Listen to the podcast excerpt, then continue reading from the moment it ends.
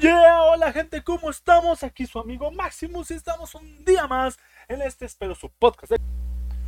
Oh yeah, oh yeah, hola gente, ¿cómo estamos? Aquí su amigo Maximus y estamos un día más en este, espero su podcast de confianza, Maximus Boys. Sí, normalmente subo tres podcasts, como estarán viendo el último que subí ya tiene una semana, pero, pero al igual que todos en esta vida, creo que a veces necesitamos un momento para desapegarnos de las cosas.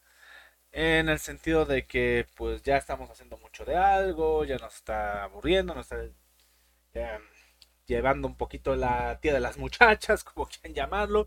Yo la verdad pues eh, la semana pasada ya estaba un poquito pues exhausto de trabajar tanto en la computadora, me quise tomar unos días libres, ver si conseguía más cuestiones de entretenimiento, que por cierto no, por eso el título de este podcast, que no están, o sea, si es un vale o no vale la pena, pero nos lo vamos a echar un poquito retro, un poquito más para cosas que no son muy recientes, unas sí, otras no, ahí, ahí iremos viendo, ahí iremos viendo.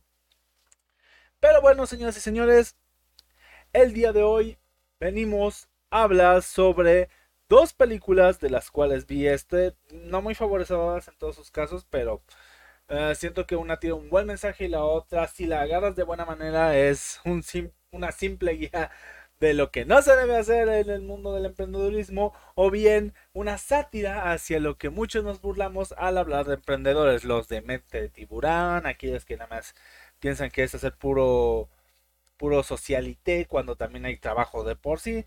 Bueno, igual ya saben aquí empezamos, por lo menos se nos están viendo en Maximus World pues para que vean dónde estamos ahí en Spotify. Igual si nos están escuchando de Spotify, les recordamos que estamos en Maximus World, en su canal preferido de cosas geeks fricadas y uno que otro gameplay.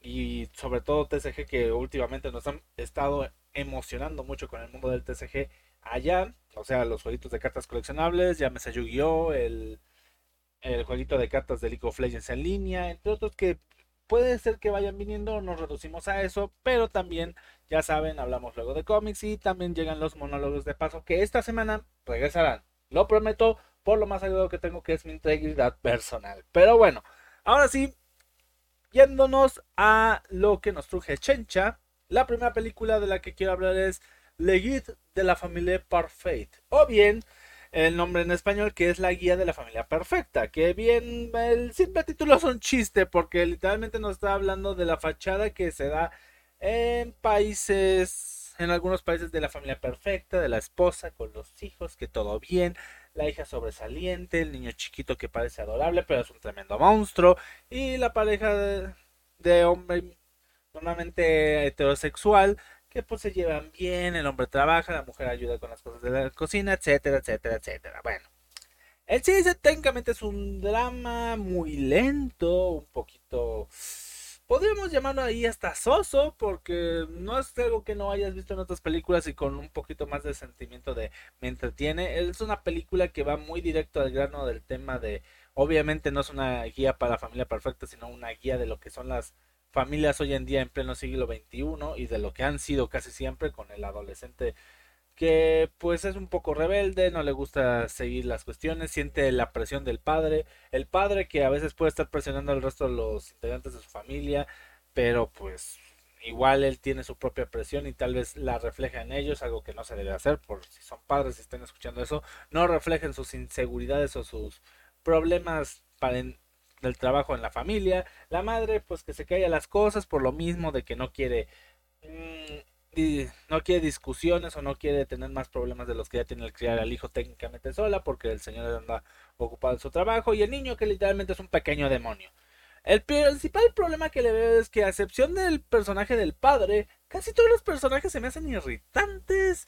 O sea, sé que llevan un papel de un miembro de la familia que es un poquito disfuncional, un poquito hartante, pero lo llevan al extremo y eso es lo que no me gusta. Por ejemplo, el niño simplemente es violento por ser violento, nunca nos dan un trasfondo como tal, que si sí tiene desorden de atención, que si es porque no se siente bien con la relación que tiene con su hermana, con su familia, etcétera, etcétera. También nos manejan un poquito ahí sobre rehacer tu vida porque resulta de ser que el señor en esta película tiene un una, bueno, esta es su segunda familia, la primera familia era con la hija y otro y, y su primera esposa.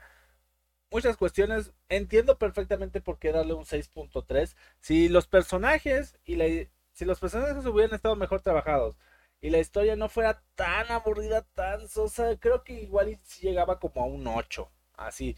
Pero sí, un 6, eh, tal vez a lo mínimo 5 pero yo no la pondría como una mala película, simplemente es una película que a más de uno le va a aburrir y pues tienen toda la razón. Es una película que, mm, ¿cómo decirlo? Solo recomendaría ver si realmente quieres pues ver más o menos cómo es todo esto de los núcleos familiares, ver esos pequeños problemas que dirías, ah, yo hacía eso, igual y si lo mejoro no me pasan estas cositas, porque eso sí, sí van muy a la parte de cuestiones realistas, no es tanto la exageración en las situaciones. Obviamente los personajes sí son un poquito exagerados, pero las situaciones están un poquito más, ¿cómo decirlo? Mm, terrenales, por así llamarlo.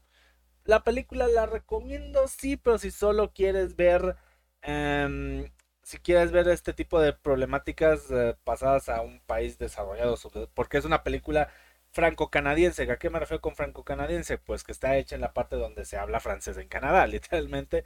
Por eso el título en francés, Le Guide de Famille Parfait.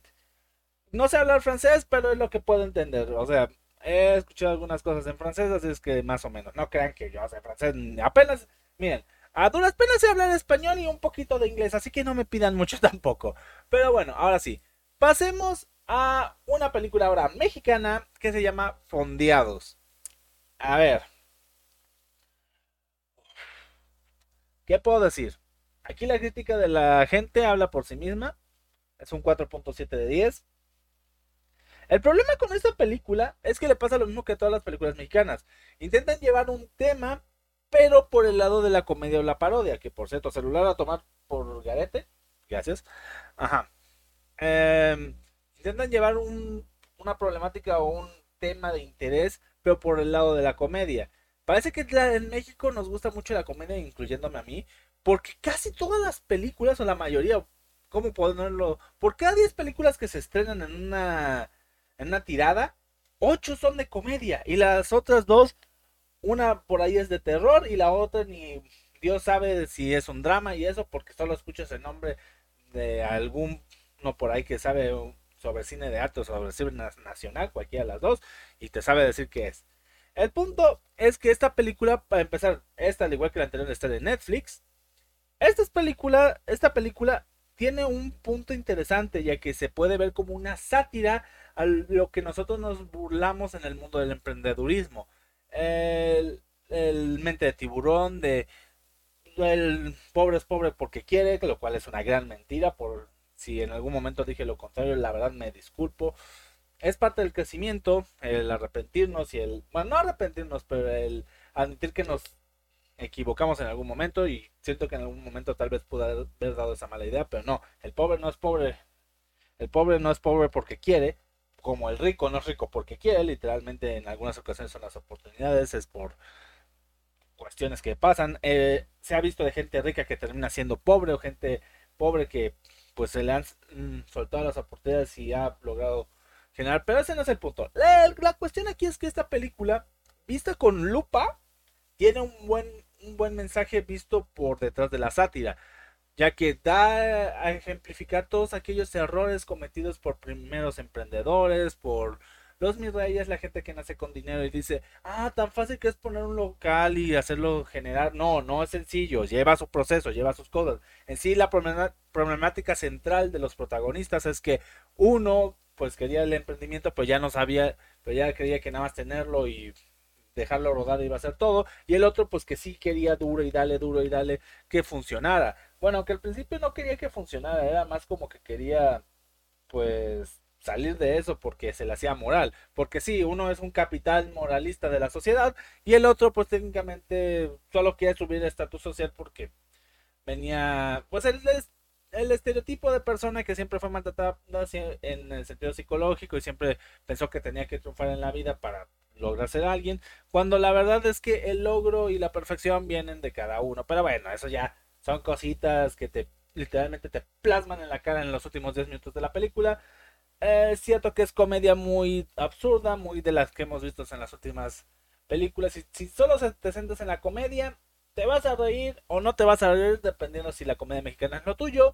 Definitivamente yo no le cambiaría la calificación porque como producto per se, sin tanto análisis bajo lupa, si es una película que entretiene a medias y que puede parecer muy absurda en la mayoría de los casos.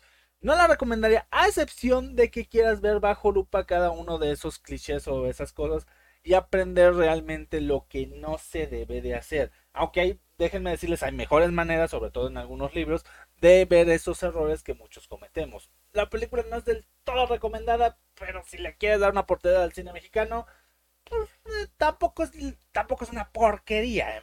Eh, creo que he visto porquerías peores, la neta. Y bueno, ahora sí, antes del preámbulo quiero hablar de algo que no hablé en su momento, que era la de la serie Loki. ¿Por qué quiero hablar de la serie de Loki? Ah, principalmente porque ah, cuando hablé de su primer capítulo, y creo que ni siquiera lo toqué tan a fondo, solo comenté que ya lo había visto. Cuando acaba la serie diría que me pareció, a ver, la serie como tal de Loki me pareció magnífica en el sentido de abrir la puerta a lo que son los multiversos. Mi problema viene con el final de la serie. Y no, no es como muchos de que esperaban que la versión femenina de Loki se quedara con Loki o que o que apareciera ya un villanazo ahí todo potente. No, no, no, no, no. Mi problema viene en, en qué va a derivar todo esto. Por la simple cuestión de que hablar de multiversos para el propio Marvel en los cómics ha generado enormes problemas. Para ser sinceros, el hecho de... A ver, déjenme ver si lo pongo aquí. Ah, bueno, esto es para lo que vamos a hablar más al rato. Ahora sí que tuve que refrescar la memoria. Pero... Multiverse... Mar... Marvel, perdón, no sé escribir a veces. ha habido un montón de catástrofes, The End, em, los Ultimates. Ha, habido un montón de problemas en las propias Secret Wars. O sea, el problema que existe con los multiversos, tanto ha pasado con Marvel, DC y párale de contar porque creo que son las más grandes que manejan ese término, el de multiversal. Eh, dentro de sus propios personajes. Hay otras series que también generan lo de los multiversos, pero son como personajes aislados y personajes que no interactúan.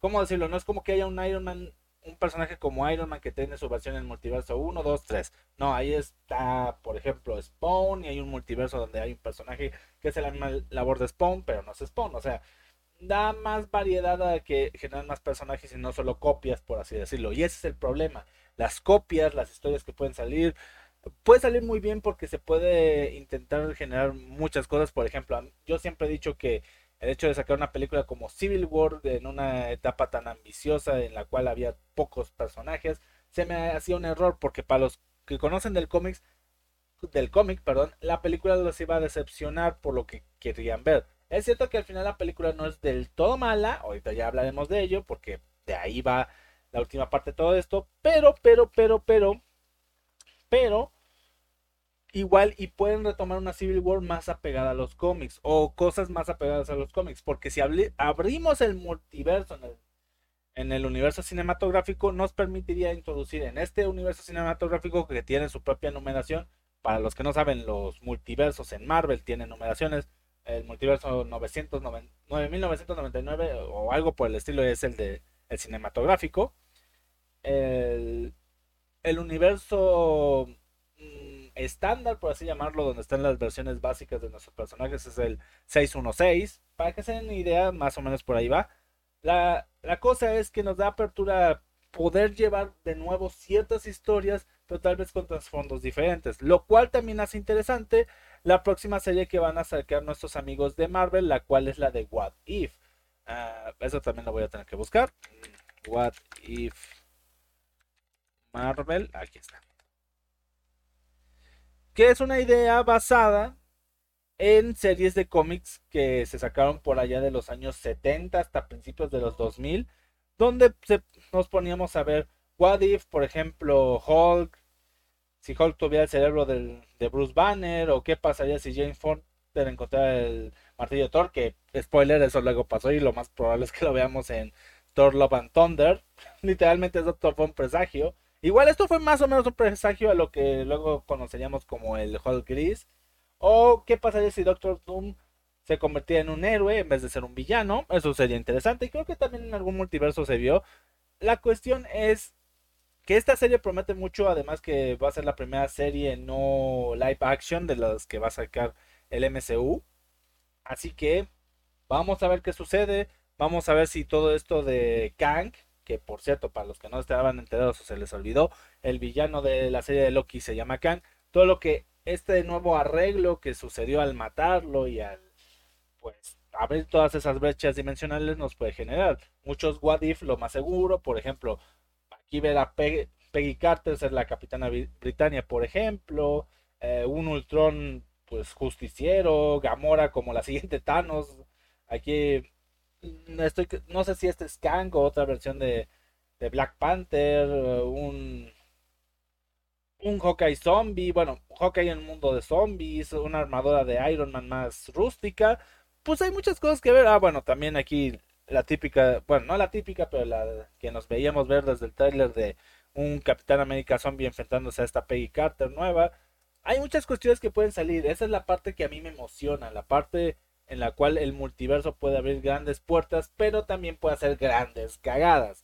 O sea, por el final es todo lo que puedo decir. La, la serie me fascinó, sobre todo ver a Loki interactuar tanto desde creo que su aparición en Thor 2, aunque diría que es de lo más rescatable de esa película, nos dimos cuenta que Loki podría bien ser protagonista, tal vez no de una película, pero de una serie, y lo hizo bien. Creo que a la fecha es la serie mejor catalogada de las demás, el MCU, porque por ejemplo, em, Falcon,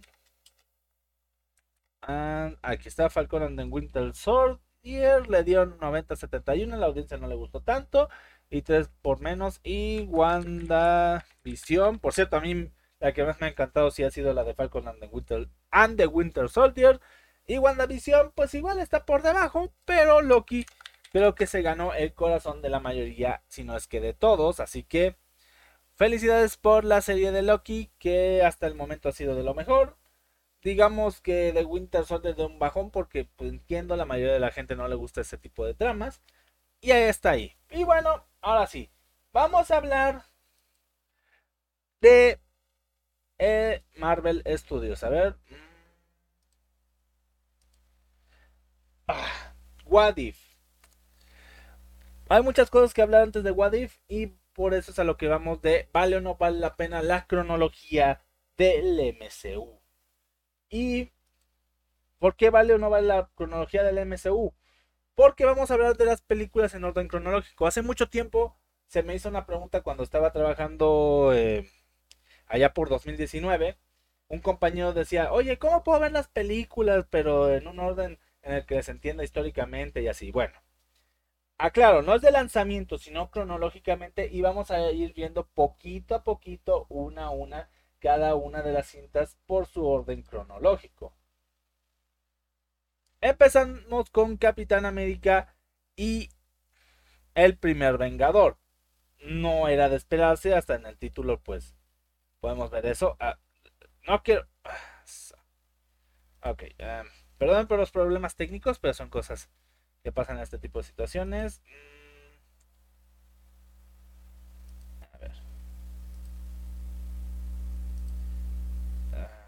Ah, vamos a dejarlo así. Bueno. Capitán América y el primer Vengador, si ven aquí un numerito es porque es un orden más de favoritismo. Capitán América, el primer Vengador es una película que sí recomiendo, sí recomiendo o siempre he recomendado.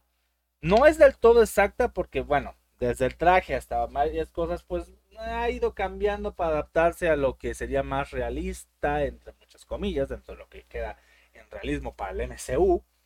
Es una película que nos da una pequeña introducción hacia lo que son realmente las gemas del infinito, con el tercer act, que ya luego sabríamos que es la gema del espacio. Y nos presenta el Capitán América en su versión más patriótica, donde la mayoría de la gente lo conoce.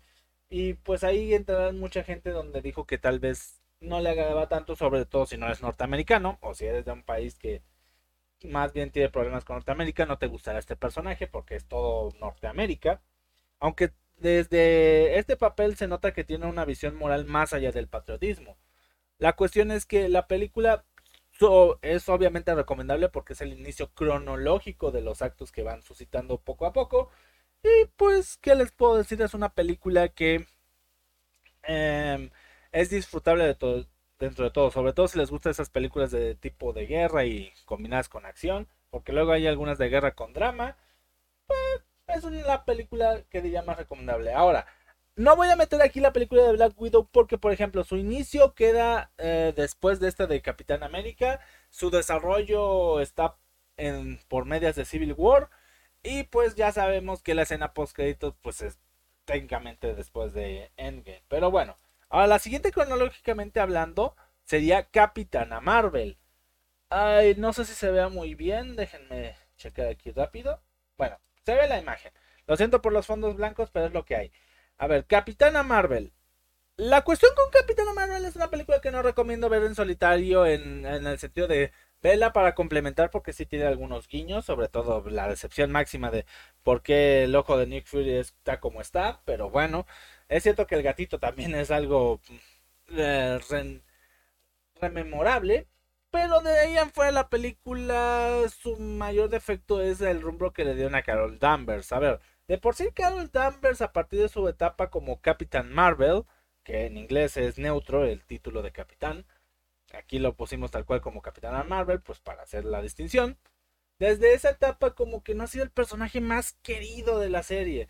En sí, en su etapa en Civil War 2, a diferencia de la Civil War original donde decías, no, pues eh, si estoy con Iron Man por esto o con Capitán América por lo otro, el equipo de Carol Danvers era, ¿estás o no estás con ella? O sea, no había tantos tapujos porque no había tanto cambio. Y parece que agarraron esa que es considerada una de las peores versiones del personaje para llevarlo a la película. No es una película que me encante, la verdad no la recomendaría, pero si igual les gusta llevar la cronología, pues esta sería la que sigue. Ahora, pasando a la siguiente película hablando cronológicamente, creo que sí, no hay de otra, sería la buena de Iron Man.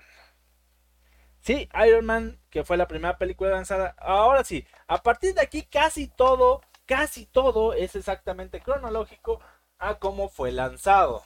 Por ejemplo, Iron Man sería lo primero, ya que es el primer héroe público desde Capitán América que que se logra anunciar en todo este universo creo que es la película individual, junto con otra del Capitán América que ya hablaremos más adelante, que hace mejor su papel de no solo basarse en sus personajes, sino en la historia para contar algo bueno.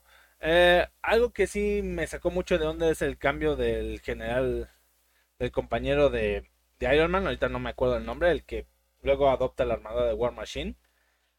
O sea, el actor no hay tanto problema, pero también me gustaba cómo actuaba este señor. El punto es que la película es muy buena, la historia se cuenta de excelente manera. Tony Stark, Tony Stark que ahora sí que está bien representado por Robert Downey Jr. En sí muchos piensan que es Robert Downey Jr.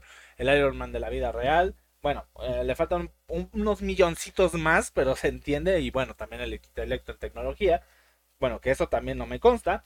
La cuestión es creo que es una de las mejores películas que podría recomendar ver fuera de la cronología pero también la pondría como la tercera cronológicamente. Hasta el momento llevamos Capitán América, Capitana Marvel y ahora Iron Man. Después de Iron Man, ¿qué continuaría? Bueno, hay mucha disputa de qué continuar realmente. Para mí, para mí, yo creo que la que seguiría sería la de Hulk. A ver, aclaro. Hay mucha gente que ni siquiera sabe que existe esta película dentro del MCU. El mismo MCU ni siquiera la toma en cuenta y eso es por el cambio de actor. Que bueno, Edward Norton pues es un actor un poco conflictivo y pues qué les digo. No es la peor película de Hulk, pero tampoco diría que es una buena película en general. Diría que es de las mejorcitas, la del 2003 también tiene lo suyo, pero ha envejecido de peor manera. Además de que me gusta más el villano de la abominación aquí que el que metieron en la versión de 2003, que también no es como que estemos evaluando esa porque ni siquiera está dentro de este universo del que estamos plasmando. Pero digamos que los inicios de Hulk nunca han sido lo más mm, llamativo. Así que pues, si gustan por la cronología, aquí está. Pero si no, pues no. Ahora pasemos a Iron Man 2. A ver, Ah, está muy chiquito, a ver si puedo hacerle zoom. Ahí está. Eh, se va a ver un poquito pixeleado, pero bueno. En Iron Man 2, ¿qué tenemos en Iron Man 2? Bueno, estaba la, incorporación de Black Widow.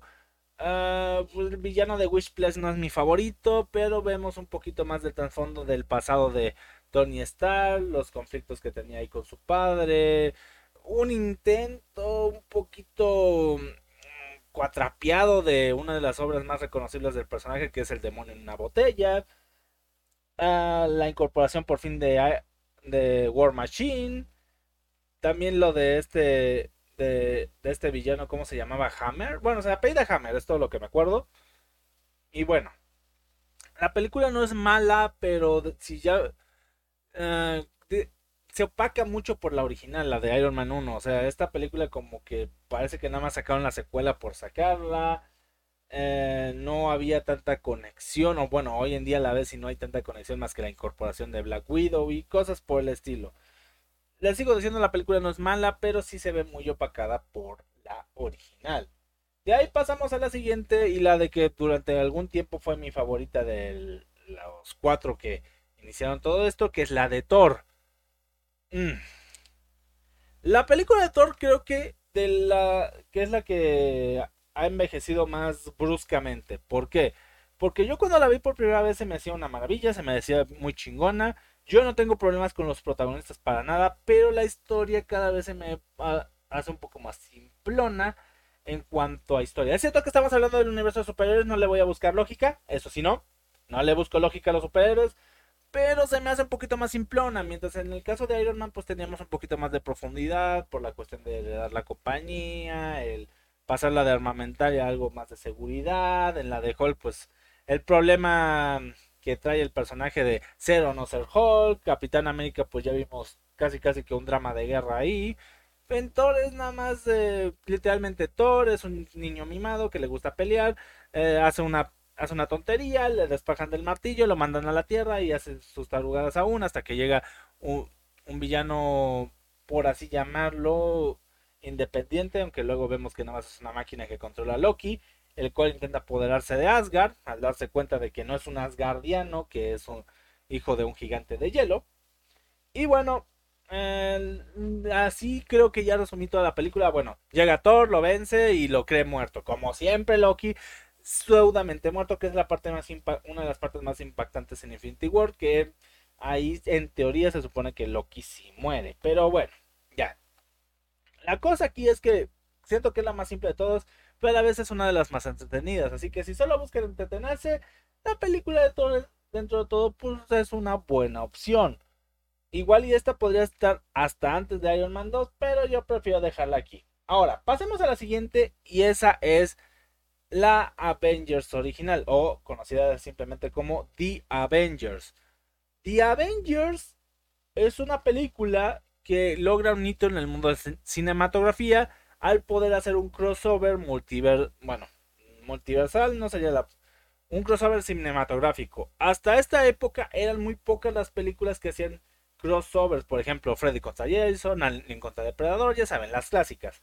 La cuestión aquí es que no solo fueron los personajes, sino todas las historias de cinco películas, porque recordemos que hasta este punto Iron Man tenía dos películas ya en su haber, entonces era la conjunción de las historias de estos cuatro personajes en una nueva en la cual tuviera una continuidad dentro de su mismo universo. Y eso creo que le da el mayor la mayor profundidad. O bueno, importancia, no es tanta profundidad, es importancia. Perdonen por las palabras que a veces se me van. El punto negativo es ahora sí la profundidad.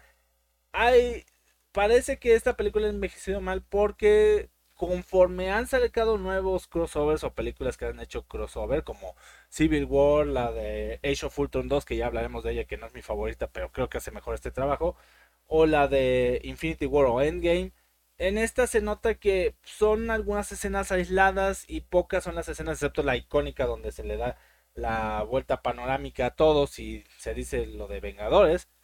Pero bueno, o bueno, no me acuerdo si se dice lo de Vengadores o otro grito de guerra. La cuestión es, que en esa parte ha envejecido mucho en cuanto a cómo llevar la historia, porque sí hay, eh, ¿cómo decirlo? La epicidad a veces llega a ese punto y hay cosas como que se alargan para que la película dure más o para que ciertos personajes lleguen a aparecer en algún momento dado. La película no es mala para nada, pero son pequeños detallitos que después de tanto verla, pues me he percatado para bien o para mal. Ahora pasemos a una de las peores películas del MCU, Iron Man 3. Si te gusta Iron Man, no veas esta película. Y no es tanto por el personaje de Tony Stark, sino por todo lo que lo rodea. A ver, entiendo lo del trauma postraumático. Ahora sí que, bueno, el evento postraumático de todo esto de meterse al espacio, ver el ejército gigante que tiene Thanos detrás y toda esta cuestión. Pero, ¿qué me vienes a decir y a meter a un personaje que por lo menos pintaba para ser un antagonista como Iron Patriot, siendo el amigo de Iron Man, el cual pues luego se junta con él porque se da cuenta que pues hizo mal hasta cierto punto, o sea, pues no tenía que ponerse en contra del, cuate. Y pues bueno, y luego el mandarín, ay, lo del mandarín es lo que más me dolió. Porque, o sea, ¿cómo me despareces a uno de los villanos más reconocidos del personaje en algo que ni siquiera tiene relevancia al final? O sea, mucho preámbulo y mucho humo de el mandarín y que los anillos y que ya vas a ver y que mato gente por aquí, mato gente por allá. Pero al final termina siendo un actor de segunda que, pues no. Gracias a Dios en esta película de... La del chinito este, la verdad ni me acuerdo, personaje que espero de una conexión importante para que tenga más relevancia en los cómics, porque la verdad ni lo conozco y ni me acuerdo de él. Ahí sí vamos a ver a un mandarín como puede ser, porque también en la escena post de esta película nos dan a entender que el mandarín original está por ahí, está por allá afuera. Y otra es el personaje este de Industrias AIM o IMA, dependiendo del el país, que es inteligencia mecánica avanzada que se autoproclama el mandarín, que eso es como que, güey, tú mismo puedes ser un villano aparte con el extremis, o sea, no necesitas adjudicarte ser el mandarín, o sea, totalmente innecesario. Y pues que se le gane de una manera un poquito hasta burlesca, o sea, como decir, no, pues ya hicimos una tontería, pues vamos a hacer una tontería aún más grande, pues haciendo que eh, un personaje que nunca hemos hemos peleado y siempre hemos visto como que nada más es cerebro detrás de todo esto, pues ahora pueda pelear simplemente porque tiene los poderes. Y igual y es parte, pero nos muestran que los que pelean es porque antes fueron ex militares. Y ahora resulta que este personaje pues también puede hacer lo mismo. Así que entonces también da habilidades de combate. No entiendo del todo. Pero bueno, Ahora pasemos. La siguiente cronológicamente hablando sería, sí, Thor un mundo oscuro. Y esta sí es la que considero la peor de toda la saga. La peor de todo el MCU. ¿Por qué? Porque es aburrida. El villano es totalmente irrelevante. La única cuestión importante es la pseudo muerte ahora sí de Loki. Entre varias cositas más. Pero pues... es aburrido y hasta es en Endgame. No sé por... Bueno, sí sé por qué. Porque aquí es donde vemos eh, como tal, bueno, no, bueno, sí vemos como tal la tercera gema, pero no la teníamos como ese nombre, con ese nombre de gema, sino era algo así como el éter o así. Porque la de Avengers logramos ver la del espacio y la de la mente, que la de la mente está en el bastón de Loki, la del espacio en el tercer act. Y bueno, están todas esas cositas. En esta película lo, creo que lo más relevante pues sería eso, la participación de Loki y lo de Tesseract, pero nada más que decir, es la más aburrida y la más tediosa, lo cual me duele porque Thor es de mis Vengadores favoritos. Pero bueno, es uno de mis Vengadores favoritos junto con Capitán América. Y pues por eso de lado, pues sí, ouch, ouch, ouch. Ahora, la que yo considero la mejor película individual, entre algunas comillas, del personaje, Capitán América y el Soldado del Invierno. Literalmente, si te gustan las películas de acción, esta es la película que más te recomiendo de todo listado. ¿Por qué? Porque literalmente puedes quitarle los nombres de Capitán América, eh, Black Widow, Soldado del Invierno y Nick Fury y ponerlos por de otros personajes y va a a funcionar de manera excelente. Obviamente dándole los mismos trasfondos de que uno siendo el héroe del país, el otro siendo el amigo que creía perdido y así. Funciona bien como, como un drama político, como una película de acción. Creo que está bien hilada, tiene pocos errores en cuanto a, ¿cómo podemos llamarlo? Continuidad. Da la idea del resurgimiento de Hydra, lo cual no hemos visto del todo hasta la fecha pero creo que sí la podría recomendar como la mejor película de acción en individual de algún personaje del MCU. Ahora, siguiente. A ver dónde la dejé, porque aquí tengo mucha, mucho material. Eh, pues sí, no sé por qué la he pensado tanto. Sería esta. La de Guardianes de la Galaxia. Que por cierto, ojito, aquí hay una discrepancia porque muchos. Muchos piensan. Pero vamos a hablar de las dos de una vez. Guardianes de la Galaxia y Guardianes de la Galaxia volumen 2. donde la dejé? Aquí. Va. Y vamos a usar el volumen 2 porque pues se ve más bonita la imagen, ¿no? A ver, la serie de Guardianes de la Galaxia me gustan las dos, pero prefiero más la 1, como que se me hace más cómica. Se me hace más hasta ese ese mood de odisea espacial que la segunda. La segunda se me hace más como una cuestión de comedia con drama familiar y acción. Porque, pues, seamos sinceros, eso es al final de cuentas. Además de que eso de que el planeta viviente, o que ahorita se me fue el nombre de este personaje que hace el planeta viviente. Eh, ah, ah, ah, no sé, que bueno, al final se dicen el nombre. La cuestión, que que toda la construcción de los Guardianes de la Galaxia se me hace fantástica, se me hace la mejor película cómica del MCU, donde los chistes tienen un mejor encaje y donde tienen un mejor desarrollo en cuanto a sus personajes cómicos. Mm, también tiene sus momentos de drama, de reflexión. Lo siento una buena película. En la 2 eh, se me pierde un poquito el sentimiento de, de comedia bien puesta. Y solo lo dejo como comedia a secas. Y pues no me encanta tanto la historia, pero tampoco es una mala película. En sí, las dos son muy recomendables, sobre todo ver una seguidilla de la otra, porque siento como que le da un mayor flow, aunque igual se siente un mayor bajón. Pero bueno, ahora sí, la que ponemos entre medias de esas dos o después de esas dos, dependiendo del gusto de cada quien, pondríamos Avengers La Era de Ultron. A ver, La Era de Ultron es una película que... Mm, sí, ¿a quién voy a engañar? Creo que es la peor de las de Avengers, o sea, las de todos en conjunto pero no es del todo mala. Si ven, aquí la tengo en una onceava y estamos hablando de que han salido 24 películas. Que por cierto, si alguien tiene interés en dónde pondría la de Black Widow, creo que la pondría por el lugar 15, 16 por ahí, porque pues no me encantó y tiene sus problemillas, aunque no es mala del todo.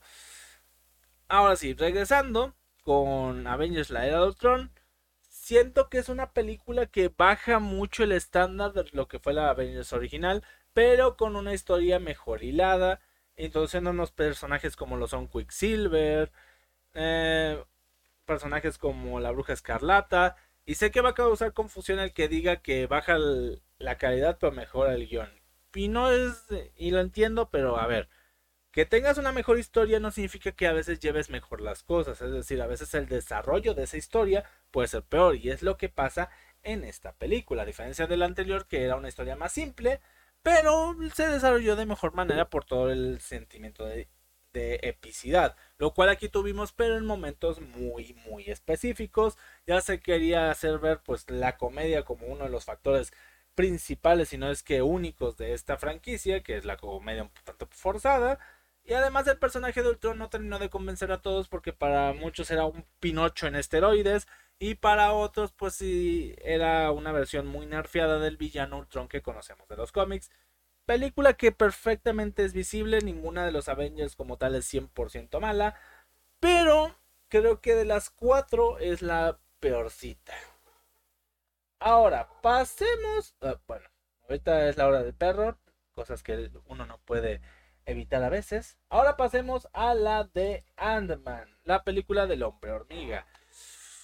El problema de Ant-Man es que carga mucho con el peso de la comparación con la película de Iron Man porque tiene un desarrollo muy parecido, hasta el póster se parece un tanto, eh, el desarrollo del personaje no es exactamente igual, pero tiene una línea con una línea, ¿cómo llamarlo? Similar la cuestión aquí es que creo que la película de Ant-Man no es mala, pero si no, por el peso que trae detrás no es tan entretenida como un Iron Man. Aunque se nota que quisieron hacer eso, hacer un Iron Man 2.0, o sea, me refiero a la primera, a la que ya hasta catalogamos como junto con Capitán América el Soldado del Invierno una de las mejores.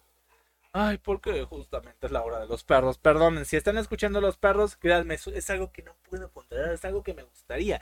Pero, pues, perritos, hora de perritos, ¿qué hacer? Pero bueno, continuando, no es una mala película, pero si tienen a Iron Man muy por arriba, puede que esta película de plano no les llegue a gustar. Ahora, pasemos a Spider-Man Homecoming. Y esta es una película que a más de uno le ha causado... Mm, no sé si llamarlo controversia, disgusto. ¿Por qué? Por lo mismo que ha pasado siempre desde que sale una película de Spider-Man fuera de la trilogía de Maguire. Que la catalogan como ese no es Spider-Man, el Spider-Man como tal es el de Maguire, así. Para todos aquellos que piensan así, déjenme decirles, este no es Spider-Man. Su Spider-Man sí es el de Maguire porque estaba inspirado en el Spider-Man que nos daban en los 90, el Spider-Man que aún seguía con toda la línea de Mary Jane, la tía May y todo eso. Este Spider-Man es más enfocado a un Spider-Man más colorido, un Spider-Man un poquito más original, pero sin dejar de lado del todo las bases del personaje, que son personaje que fue mordido por una araña, que ahora tiene superpoderes, y que tienen los problemas de la juventud y con, e, y con ello pues ya vamos viendo un lado más humano del personaje. Ya que si es literalmente el, el achichincle de Iron Man y todo eso, pues sí, son cosas que te pueden o no gustar, pero no por eso puedes llamarlo que no es Spider-Man, porque la escena en la cual el personaje está detrás de todo, todo ese cúmulo de tuberías y está así de no, ya me rendí y luego empieza a agarrar fuerza diciendo no, la gente confía en mí. No creo que haya momento más Spider-Man que eso. Además que la adición del buitre interpretado por Michael Keaton es una chulada, le da mucho empuje a lo que es un Tom Holland que apenas estaba iniciando en este mundo de Spider-Man y creo que es una película que hace bien el contar una historia de inicio para un nuevo una nueva versión del personaje. Es cierto que no es la mejor película, pero siento que no es una mala adaptación de Spider-Man.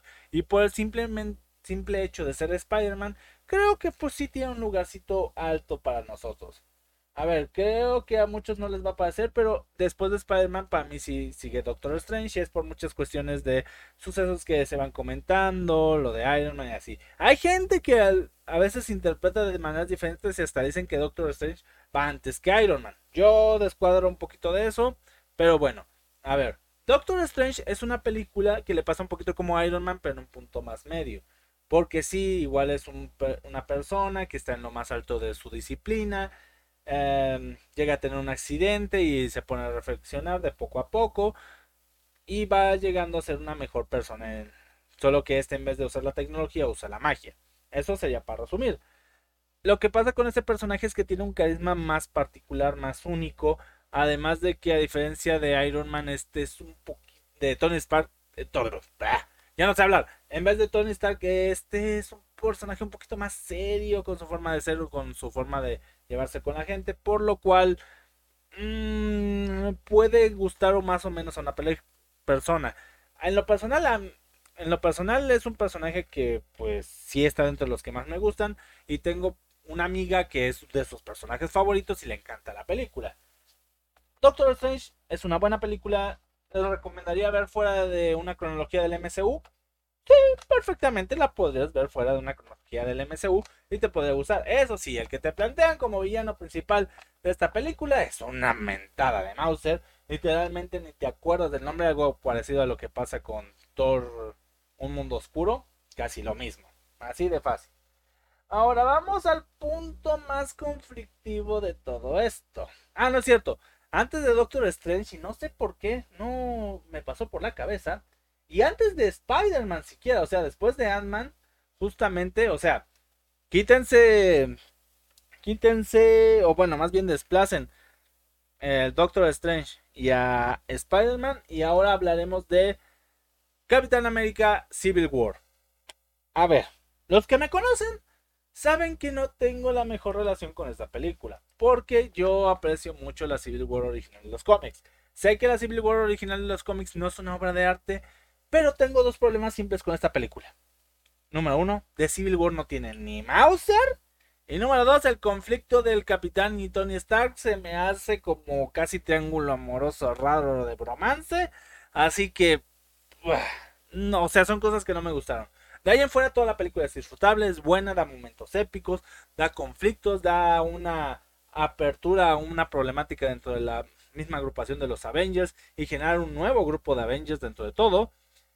El, la única cuestión que sí podría catalogar como objetivamente mal, como objetivamente mejorable, es que en vez de Civil War bien podían haber puesto un título como Disassemble o Avengers Disassemble, ya para dejarlo aún más claro, porque sé que poner la película Avengers quitaría un poquito de lugar a Capitán América, pero es que de por sí la película no gira todo alrededor de Capitán América, así que mm, mm, entenderán que ponerle Capitán América Civil War, pues es un nombre hasta cierto punto diría pretencioso, diría que engañoso, sería la palabra correcta.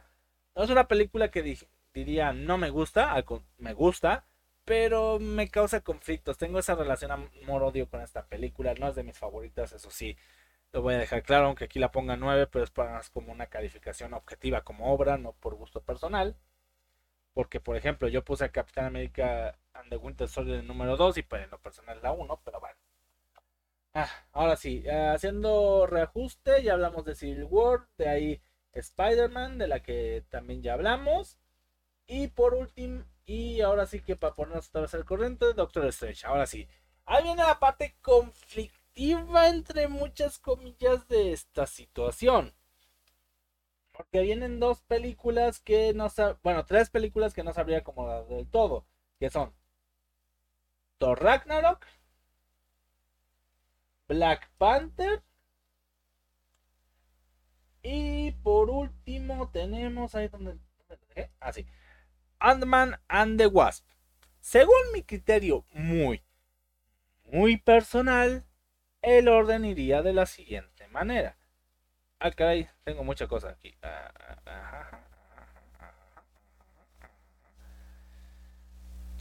Ay. Chale. Chale, chale, chale. Ahí está. Según yo, mi orden iría y Black Panther. Iría Black Panther, ¿por qué? Porque creo que es la película que menos eventos cercanos a lo que es Infinity War, que es el núcleo del que me estoy llevando para todo esto, eh, tiene como referencia. Es la película más ambigua en cuanto a tiempo-espacio. Sabemos perfectamente que está después de Civil War, pero es la que menos tiene. Ahora, hablando de la película tal cual, siento que el fenómeno de Civil War dentro del, del mundo cinematográfico fue un poquito exagerado. O sea, es una buena película, pero no carente ni pero no de errores ni perfecta como muchos describirían o la mejor del MCU digo, la mejor del MCU está ahí Capitán América y el Soldado del Invierno. Para mí es mucho mejor. También Iron Man para mí es mucho mejor que Black Panther. Y podría por, mm, describir a otras. Pero, hablando de películas en solitario, son las que ahorita más se me vienen a la cabeza. La cuestión es que Black Panther hace muy bien su trabajo en cuanto a inclusión de un personaje afroamericano como protagonista. El llevar una historia sobre ahora sí que decepción y recuperación de confianza, el hecho de demostrar ser un líder que se necesita y no el que debe ser, o sea, si no, no el que debería ser, sino el que necesita tu pueblo o el que necesitan las otras personas. Los villanos son memorables, tanto uh, tanto Killmonger como el, se me fue el nombre, eh, Eustace, ajá, el profesor Claw, Perdón, es que son tantos villanos que a veces se me va. O sea, sí lo ubico que es el tipo del brazo que lanza ondas de sonido, que creo que están ahora sí adaptadas para el vibranium, o sea, del, resonar del vibranium. La cuestión es que tanto Ulises Claw como Monger son villanos memorables, uno más por el, apartado un tanto raro y gracioso a su manera, y el otro por ser un villanazo, porque literalmente también está eh, representado por un actorazo, lo cual es Michael B. Jordan. Lamentablemente el actor de, de Black Panther pues ya falleció, el señor Chad Bowen. Así que pues esperemos el que reemplace pueda llenar estos zapatos que sí son un poquito grandes de llenar. Pero esta sería la que consideraría la primera película previa a lo que son los eventos de Civil War. Ahora sí, la siguiente sería Ant-Man and the Wasp. ¿Por qué? Porque técnicamente todos los actos, a excepción de lo que pasa al final, final, o sea, en la escena post créditos, pues yo los vería unos meses atrás, unos días atrás. ¿Por qué? Porque se nota que todo está normal, no hay ninguna problemática, no hay ningún sentimiento de. de cómo decirlo. No hay ningún sentimiento de que, ah, mira, Iron Man nos vinieron a invadir, etcétera, etcétera. Es cierto que la película sale después de la, el escena de Infinity War, pero las acciones dentro de la película pasan antes de esta. Uh, ¿Qué puedo decir? Es una película un poquito más aburrida que la original. La trama, eh, la trama, pues no tiene muchos pies ni cabeza porque el simple villano, que es la problemática de todo, pues simplemente es un chiste por sí mismo. La actriz lo hace bien, pero el personaje como tal, pues, uh, ¿qué puedo decir? No la recomendaría ver en solitario, simplemente si quieres darle continuidad con la escena post créditos y ver al y tener ese cómo llamarlo fan service de ver al Ant-Man original de Hank Pym interactuar con la avispa con la avispa original de Jane Van Dyne. Es todo lo que puedo decir, interpretada por Michelle Pfeiffer, por cierto. Y ya la que diría que es la continuación directa, bueno, la previa directa a Infinity War, Thor Ragnarok. A ver, mi problema con Thor Ragnarok es parecido al de eh, que tenía con Civil War, pero mayor. ¿Por qué? Porque no solo me, me ilusionas con un Ragnarok, sino es que me metes la historia de Planet Hulk, que es una de las series, películas que he querido ver en el cine desde hace tiempo, porque me encanta la historia de Planet Hulk. Y me la condensas todo de una manera un tanto cutre, un tanto fea, un tanto... No me gusta. Siento que aquí es donde Loki se, más se desaprovecha en esta película. Ah, la interacción de Hulk y Thor siempre me ha parecido buena, solo que en esta creo que eh, no tanto. Los chistes, creo que esta es la película que define más, más que cualquier otra lo que es chistes forzados en el MCU. Así de fácil. Lo de Odín es un buen hincapié a mostrarnos algo que se nos había olvidado del personaje, que es el dios del trueno, no el dios de los martillos. Uh, Hela, pues bueno, ¿qué puedo decir? Es una adaptación, está bien que no sea histórica o canónicamente correcta con lo del cómic, con lo de la mitología, lo acepto, aunque como inician o... Bueno, no sé, sabría decir si inician o terminan con el Ragnarok me parece de todo bueno, pero lo que lo hace la conexión más directa de Infinity War es cómo acaba la película con todos los Asgardianos en el espacio y la nave de Thanos acercándose a ellos, que ya sabemos que es el inicio de la película de Infinity War. Así que por eso Thor Ragnarok creo que hay poca discusión que es la película más cercana a lo que vendría a ser la saga final de El Infinito. Ah, y ahora sí, hablando de eso, vamos a hablar de lo penúltimo tanto Avengers Infinity War, bueno, ajá, sí, Infinity War, como Avengers Endgame. A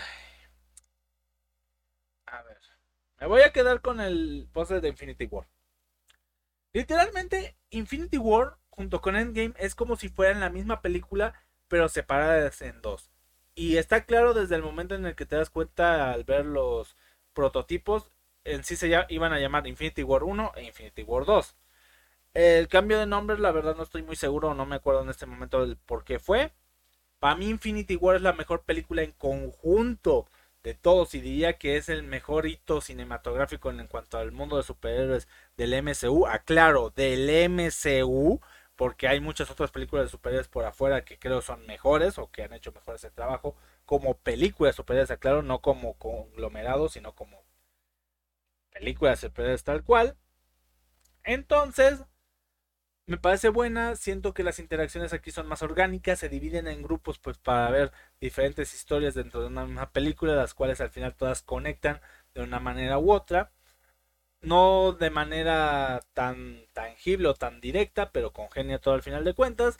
Y obviamente Thanos, que ha sido junto con Loki de, eh, de los mejores villanos en el cine, eso sí no lo puedo negar tanto Thanos como Loki se buscan un lugar ahí en el podio de, villanos de cómics traídos al cine junto con el guasón de Hitler.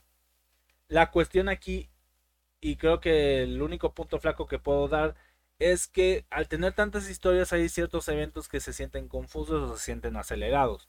Pero igual con la, con la tanda de acciones épicas y de momentos icónicos del cine, no hay tanto problema.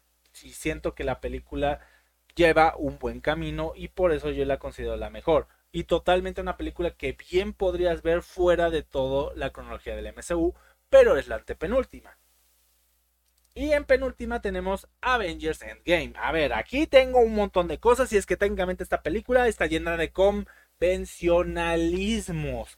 Literalmente la película nunca se hubiera desarrollado si no fuera por una rata. Literalmente una rata que se paró dentro del panel del autobús donde venían donde venía el hombre hormiga y solo por eso pues lograron saber todo esto del universo cuántico y así. O bueno, cómo aprovechar el universo cuántico para viajar entre multiversos. De ahí la otra conveniencia, el de mandar a Nebula justo al tiempo espacio donde se encontraba Thanos y pues ya la hackearon y ahí se viene el conflicto final. Totalmente conveniente. Luego lo de Loki, que bueno, que luego eso desató en una de las mejores series que hemos visto, pues sí. Pero eso no quita que en el momento se haya visto una total cuestión de convencionalismo. Sí, nos dio el momento del trasero de América y varias cuestiones por ahí, pero... Ah. El punto es que Endgame se me hace una bola de convencionalismo. Es cierto que los últimos 20 minutos de la película, bueno, 20, 30 minutos, no estoy muy de acuerdo cuánto dura todo este proceso desde que Thanos, el Thanos del otro universo llega a este. Pero toda esa parte final es totalmente lo que más vale la pena de la película. Sobre todo ese épico momento de Avengers Assemble. Es cierto que el momento Girl Power se ve un poco mermando y forzado. Forzado porque cómo es que dentro de toda esa guerra justamente todos los personajes femeninos importantes están ahí. Y mermado por la muerte de Black Widow en los eventos de esta película. Así que... Ah, bueno, también las tragedias o momentos tristes de esta película también están forzados porque justamente pareciera que, a ver, me mandas a los dos mejores amigos sin superpoderes, a la única gema que necesita un sacrificio. Me mandas a Nebula justamente a la gema que, pues, como decirlo, la, la única gema que se podría conseguir... Ay, perdón. La única gema que se podía conseguir en un plano donde Thanos estuviera presente. Y todo, si conseguir tres gemas en el mismo lugar, pues también estaba medio cabrón. Así que, ¿qué te digo? Porque era conseguir la gema del espacio, la de la mente y la del tiempo, porque por alguna extraña razón también ahí estaba la. La. ¿Cómo era? La gran maestra, la gran hechicera, la hechicera suprema, que ahorita no me acuerdo el nombre concreto. Por ahí estaban esas tres gemas. Luego lo de Thor creo que fue lo más X porque pues también estaba ambientado en en la película más X de todos. La del poder, ya les dije, era pues un momento forzado nada más para traer al enemigo de la película final. Y pues lo de la gema del alma, pues entiendo que existía el desconocimiento, pero pues los escritores como que lo hicieron muy forzado de poner justamente a los dos amigos con la relación más estrecha, pues a ver quién se mataba para obtenerla, así de fácil. Bueno, matabas un término feo, quién se sacrificaba. Pero eso sí, los últimos 20 minutos que ya comenté, creo que es lo mejor de la película. Es una película que yo recomendaría ver, pero con continuidad directa de la de Infinity War. Porque funciona bien como complemento, no como película per se. Ya que sí tiene muchos fallos que si no has visto películas anteriores no vas a entender el porqué o el, la cuestión y los vas a ver como meros convencionalismos como a mí me pasó. Y bueno, y ya, la última cronológicamente y muchos van a decir, uh, es un eh, es como que medio ¿cuál es la palabra que busco? Mm, aclimático, anticlimático. Y es que la última película cronológicamente hablando sería la de Spider-Man Far From Home o Spider-Man Lejos de Casa. Hay muchos que dirían que es la de Black Widow por el final de la escena post créditos ahí con con la hermana, bueno, hermana adoptiva de Black Widow, pero si nos vamos a todo el desarrollo de película, sí sería la de Spider-Man lejos de casa. ¿Por qué? Porque técnicamente se desarrolla con los, e, tras los eventos del chasquido. Así de fácil. Ah, la película no es mala. Es cierto que si algo ha tenido esta mm, saga de películas de Spider-Man, que se lo debo reconocer, es los villanos al nivel de la saga de Sam Raimi o Maguire, como quieran llamarlo. Es cierto que aquí se ve a Spider-Man un poquito más flojo, no sé si es más confiado o más temeroso, y entiendo por qué, porque le cae el peso de ser el heredero, heredero del legado de Stark. Literalmente todo el momento es de, ah, yo no quiero, no sé si estoy preparado para ser como Tony Stark, no sé si estoy preparado para ser un símbolo como él, etcétera, etcétera. Me gusta, pero siento que lo repiten tanto que llega a cansar mucho. También esta, mm, esta relación con la nueva MJ, que no es Mary Jane, es Michelle no sé qué pues también es como que muy, no sé, yo la siento muy antinatural, no sé si alguno lo sintió que en algún momento sí hiciera un clic, no sé, tal vez el chasquido también lava cerebros o hace que pasen cosas raras, porque tampoco es como que después de la película original nos digan, ah, como que me empecé a fijar en MJ, o tal vez sí, yo no me acuerdo, digo. El punto es que no hay como que un momento clave en el que digas, ah, estos dos hicieron clic. Más el que obviamente ponen en la escena del de cuando van al teatro y como que están ahí ligoteando y toda la cosa. El amigo de Spider-Man, como siempre, pues ahí anda. Y pues la relación de Nick Fury y Spider-Man, pues no es mala, pero eh, también un poquito X. La película le pasa como Endgame, creo que se debería ver en continuidad. O sea, literalmente no es una película que en solitario sienta que pueda triunfar tanto, te puede entretener del todo. Habrá gente que sí, sobre todo los que son más fanáticos de Spider-Man. A mí me encanta Spider-Man, es mi superhéroe favorito de Marvel. Aclaro, superhéroe, porque ya muchas veces he dicho que mi personaje en general de Marvel favorito es Deadpool. Después de Spider-Man seguiría Thor y ahí podemos ir, pero bueno. En sí, las películas creo que quedarían así. Ya las comenté. Eh, igual voy a ver si en alguna de las redes sociales subo la cronología que está oficial o si yo obtengo la oportunidad de subir la mía, pues la mía, perdón, no quería hacerlo entre comillas, pero la mía, también lo haré. Igual pueden escuchar desde el inicio e ir anotando. Sé que es un poquito largo. Creo que este podcast sí se alargó un poco más. A ver cuánto vamos. Ah, una hora, o sea, para mí perfecto. Digo, hablar yo solito frente a la cámara no es la cosa más eh, bonita para cuando vuelva a hacer este tipo de cosas, creo que las voy a ordenar y sí las voy a llevar en presentación porque sé que hasta se ve un poquito antiestético que esté hablando, por lo menos para los que están en Maximus Word, para los que están en eh, Maximus Voice, o sea, el podcast que nada más es audio, pues les va a dar igual, nada más están escuchando mi voz. Y bueno, así terminaríamos. Eh, ¿Cuál podría ser mi resumen? ¿El MSU vale o no vale la pena en general verlo? Yo diría que sí. Eh, obviamente hay cuestiones que podemos omitir si no nos gustan. Cronológicamente este es el orden que yo recomiendo y el que he visto que es el más popular. Es cierto que hay películas como Capitana Marvel, Iron Man 3 o Todo un Mundo Oscuro que pues bien podríamos evitar, pero sí tienen algunos puntitos que conectan cosas como la primera aparición de cierta gema, eh, cosas como el por qué Iron Man aparece ahora de una manera y no de otra, aclarar ciertos puntos que si no fuera por esa película pues no sabríamos ni por qué. Creo que sí, la película más extraíble de todas sería la de Iron Man 3, porque creo que solo es como que una continuidad de los eventos, pero no aporta nada al resto de películas a futuro.